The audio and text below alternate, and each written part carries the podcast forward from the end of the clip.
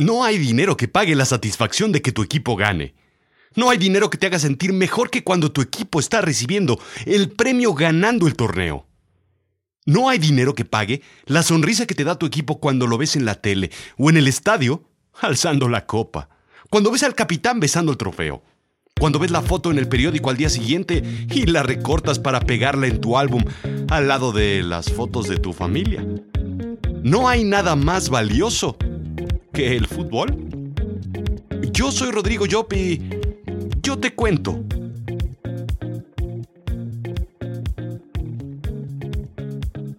Bienvenidos a Azul Chiclamino, la realidad de lo absurdo. A donde voltees, encontrarás oportunidades. Si no eres millonario es porque te falta algo. Uno, la capacidad de ver lo que los demás no ven. Dos, la capacidad de ejecutar lo que los demás no pueden ejecutar. Bueno, el tercero es probablemente venir de un linaje opulento. Esa es la más fácil, aunque asumo que si me estás escuchando, ese no es tu caso. Bien podrías estar jugando polo en Palermo o bailando con Gianluca Abacchi en su casa en Casalunga en Italia. O tal vez disfrutando de tu coñac con Coca-Cola en el St. Regis de Nueva York, si es que el linaje que lleva tu familia es de sangre azul de una generación o menos. Podemos hablar del mundo de los startups y del Silicon Valley, del petróleo, de los supermercados, pero casi nadie habla del mundo del deporte. El mundo del deporte es por sí increíble y reporta números obscenos. Sí, obscenos. Indecentes, impúdicos, procaces, concupiscentes, pornográficos, lúbricos, escabrosos y más. Para empezar, ninguna liga deportiva es tan rentable como la NFL, donde el Evita las ganancias antes de los intereses, impuestos, depreciaciones y amortización es de 91 millones de dólares en promedio por equipo. Ninguno ganó menos de 26 millones en el 2017. 29 equipos de la NFL ranquean entre los 50 franquicias más valiosas. Se incluyen 8 franquicias de la MLB, 7 de la NBA y por supuesto, el fútbol europeo.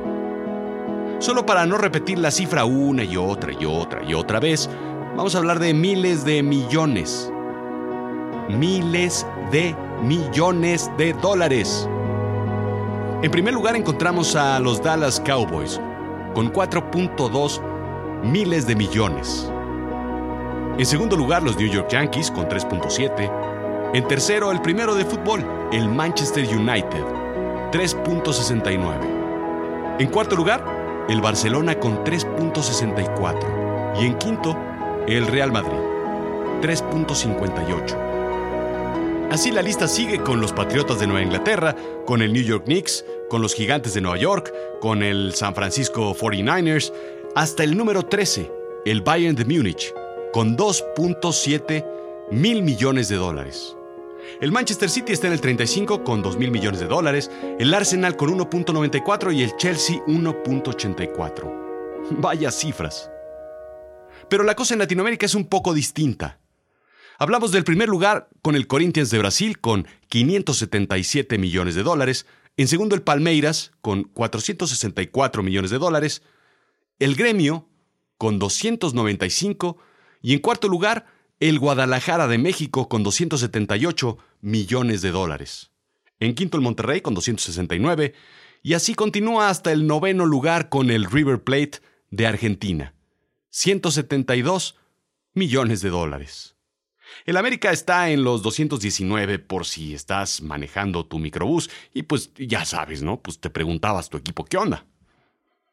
Así es que los equipos más valiosos son de fútbol americano, pero eso no quiere decir que los eventos deportivos de la NFL sean los más prósperos. No, no, no, no, no, no, no. Quien repita una vez más que el rey de los deportes es el béisbol, debería ser quemado en una hoguera o tal vez enviado a Detroit. A menos de que seas el dueño de los Tigres del Detroit, que pues, pues, pues ya estás ahí, ¿no? En el mismísimo infierno. Pero esa es otra historia. La cosa es seguir el dinero. Según Forbes Magazine, de los 10 eventos deportivos con mayores ingresos, Cuatro son de fútbol. Sí, los cuatro primeros de fútbol soccer, si es que me escuchas en Estados Unidos. De balompié, si me escuchas en España o Sudamérica, o si eres el hijo de un pesado cronista deportivo y una poeta. O de panball si eres de barrio, pues.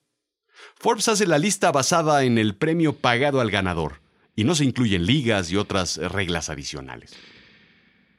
En primer lugar, la UEFA Champions League, o la Champions, como diría José Mourinho.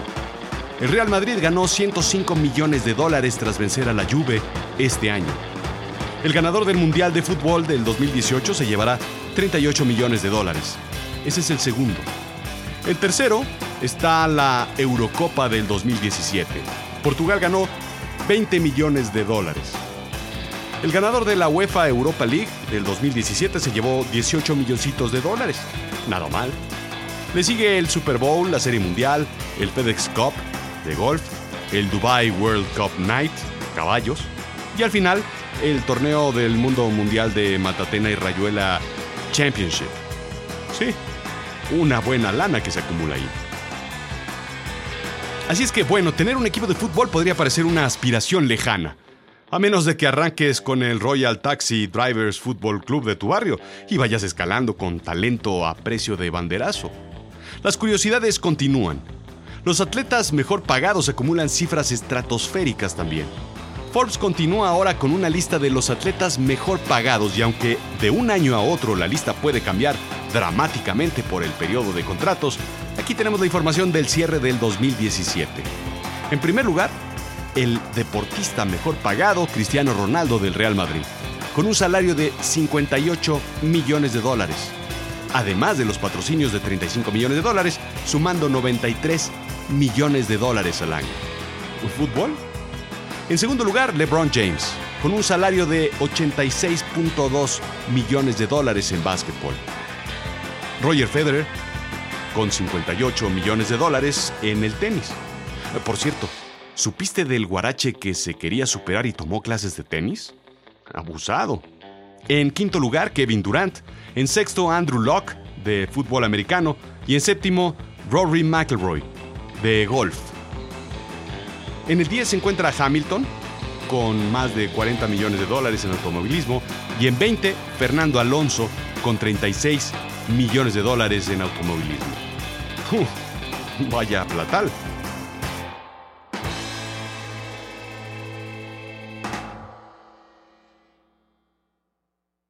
Sí, sí, sí, sí, sí. Y sé lo que estás pensando.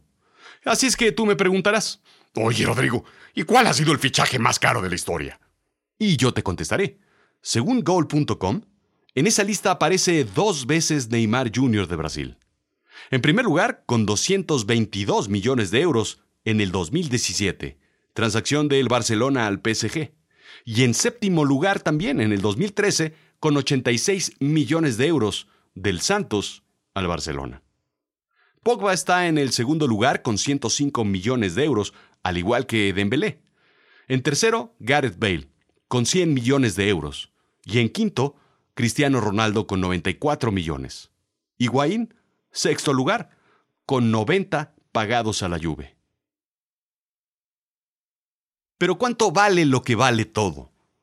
El CIES Football Observatory es un grupo de investigación del Centro Internacional de Estudios Deportivos, un centro independiente basado en Suiza.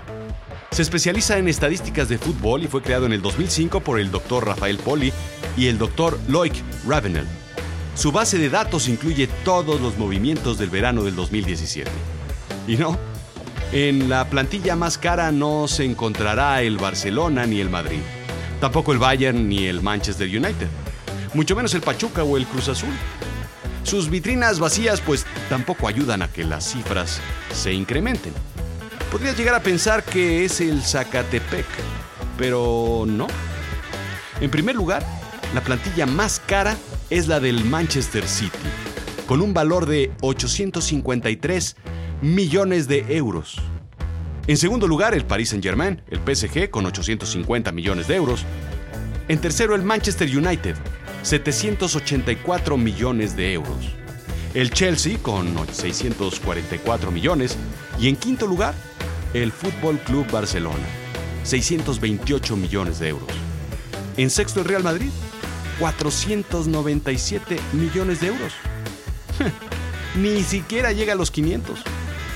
Pero el Manchester City y el PSG, primero y segundo, y multiplicados casi por el doble de los demás eh, equipos ganadores, los dos primeros equipos pertenecen a personalidades del Medio Oriente. El primero, al jeque Mansur, que tiene una fortuna estimada de 17 mil millones de dólares. Nacido en 1974 y miembro de la familia gobernante de Abu Dhabi, su hermano es presidente de los Emiratos Árabes y emir de Abu Dhabi. Pero no solo eso es impresionante. Indica The Guardian que el City anunció finalmente su segundo año consecutivo de ganancias, justo cinco años después de lograr la peor pérdida de cualquier club inglés en el fútbol en el 2010-2011, de 197 millones de libras. Ya sabes, esos equipos que son como un coche viejo o un amigo borracho. No hay forma de dejar de meterles dinero. El segundo, Nasser Al-Khelaifi, dueño del PSG, de Qatar, chairman de Qatar Sport Investment y director ejecutivo de Bain Media Group, miembro organizador del Comité del Mundial FIFA 2022. Claro, que si de millonarios hablamos no puede faltar en la lista, Carlos, patrocíname mi podcast, por favor, Slim. Por favor. ¿Ya? Ándale, porfis. Dueño de el Super Pachuca, el Club León y el Real Oviedo. Amancio Ortega, de Grupo Inditex, Sara, Massimo Dutti, etc., aparece en la lista por ser dueño del Deportivo La Coruña. George Soros, de Estados Unidos, dueño del Manchester United. Y Florentino Pérez, si bien no es el dueño del Real Madrid, pues casi casi como si lo fuera. El presidente del club merengue tiene una fortuna de 1.4 billones. ¿Qué volé? Pero ya que tienes tu equipo hay que construirle una catedral. Podrías hacer una inversión normal, decente, pero más vale hacer algo bestial. ¿Qué tal el Emirates Stadium del Arsenal, con un valor neto de 610 millones de dólares. En segundo lugar está el Etihad Stadium del Manchester City, con un valor de 600 millones de dólares. Old Trafford tiene un valor de 370 millones, al igual que el Santiago Bernabéu de Real Madrid. Mestalla del Valencia tiene unos míseros 269 millones de dólares de valor. Y el Camp Nou, solo 155 milloncitos. Bah. Toda esta información la obtuvimos del diario AS. Pero el Estadio Azteca podría estar valiendo unos 90 millones de dólares, más o menos. Claro que Don Azcárraga no lo vende. Después de todo es un escenario capaz de albergar lucha libre en tres rings simultáneos, peleas de box, entre otros eh, eventos. Esto es historia real. Es el único estadio en el mundo en ser sede de la gran final de tres distintos torneos oficiales de la FIFA la Copa Mundial de 1970, la Copa Mundial de 1986 y la Copa Mundial Juvenil de 1983. En noviembre del 2016 fue sede del primer Monday Night Football de la NFL que se realizó fuera del territorio estadounidense. Es como un cromo, una estampita de colección de un álbum Panini de tamaño natural. Si expandimos nuestros horizontes podemos encontrar estadios más caros, obvio, en los Estados Unidos. El más caro se encontrará en Los Ángeles y le pertenecerá a los Rams de Los Ángeles. El City of Champions tendrá un valor de 2.600 millones de dólares. En segundo lugar se encuentra el MetLife Stadium, perteneciente a dos rivales, a los Gigantes y a los Jets de Nueva York. Pero no hay nada como el marketing. ¿Estarás de acuerdo? ¿Cuánto vale pagar para anunciarse en una camiseta? Indica Sport que Rakuten, patrocinador del Fútbol Club Barcelona, pagó una compensación de 55 millones de euros por temporada. Como base y puede aumentar, pues hay un bono de 1.5 millones por ganar la liga y 5 millones por ganar la Champions. Asimismo, el acuerdo incluye un partido en Japón cada año con posibilidad de dos, si lo permite el calendario. Pero, ¿quién es Rakuten? Es la tienda online más grande de Japón con más de 50 millones de usuarios registrados. Según la revista Forbes, es una de las 20 empresas más innovadoras y está en la Bolsa de Nueva York con una facturación de 6.900 millones de dólares, con oficinas en Europa, América y Australia. no es cualquier empresa. Pero no es la que más ingresos factura. El Manchester United obtiene 57 millones de euros por la marca Chevrolet. El Chelsea, 50 por Yokohama Tires. El Bayern Múnich, 35 por su acuerdo con T-Mobile. El Arsenal, 34 con Fly Emirates. Y el Real Madrid, 30 por la misma marca. Con una camiseta de ese valor, hasta Neymar o Luis Suárez pueden verse guapos. ¿O no? ¿Y tú? ¿Sabes algo? Dicen que el doctor Simi paga 6.700 pesos por usar una botarga. Tal vez puedas empezar por ahí. Bueno, dicen. Por otro lado, Sport indica que el Manchester United firmó un acuerdo con Adidas por usar sus camisetas. 96 millones de euros. Cifra millonaria. Pero eso no es todo. El Barça recibe unos 105 millones de euros por parte de Nike. Y ahora, ahora le toca negociar al Real Madrid la cifra podría rondar cerca de los 120 millones de euros, nuevamente con Adidas, si no es que su archirrival, su ultraenemigo, Nike, se mete entre las sábanas a cantarle El frío de mi cuerpo pregunta por ti y darle baja con la marca. Las cifras estratosféricas son cada vez más increíbles. Yo no sabía cuánto paga el fútbol y aún siendo economista me sorprendo de las inimaginables cantidades por aquí y por allá. Pero tú me preguntarás, ¿por qué tan altas? Quiero decir, oye Rodrigo, ¿por qué tan altas? Es simple. Vende pasión y obtén lo que quieras. Y aunque suene a eslogan de antro, taberna o mesón de foco rojo, no hay mejor comparación. Haz un producto, empaquétalo en pasión y cobra lo que quieras. A los aficionados nos dan en el corazón y somos capaces de empeñar el coche, la casa o hasta el perro por nuestro equipo. ¿Es pasión? ¿O tú no haces lo que sea por pasión? Esto fue Azul Chiclamino, la realidad de lo absurdo. Yo soy Rodrigo Job. Sígueme en Twitter, arroba Rodrigo-Job. En Instagram, Rodrigo-Job. Ahora en YouTube y ayúdame calificando con 5 estrellitas, regálame un corazoncito, pulgares, pero sobre todo suscríbete, que este es un equipo que necesita hinchas. Escribe un review, que de esto vive este programa. Gracias.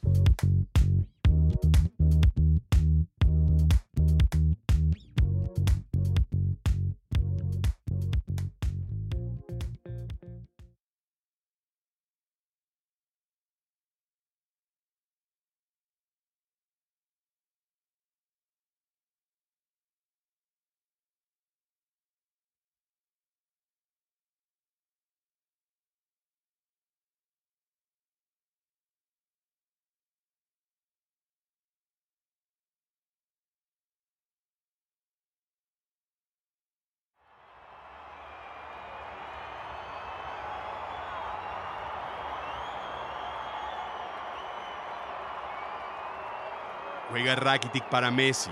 Messi se va a meter al área, la puede armar. Lío, se metió.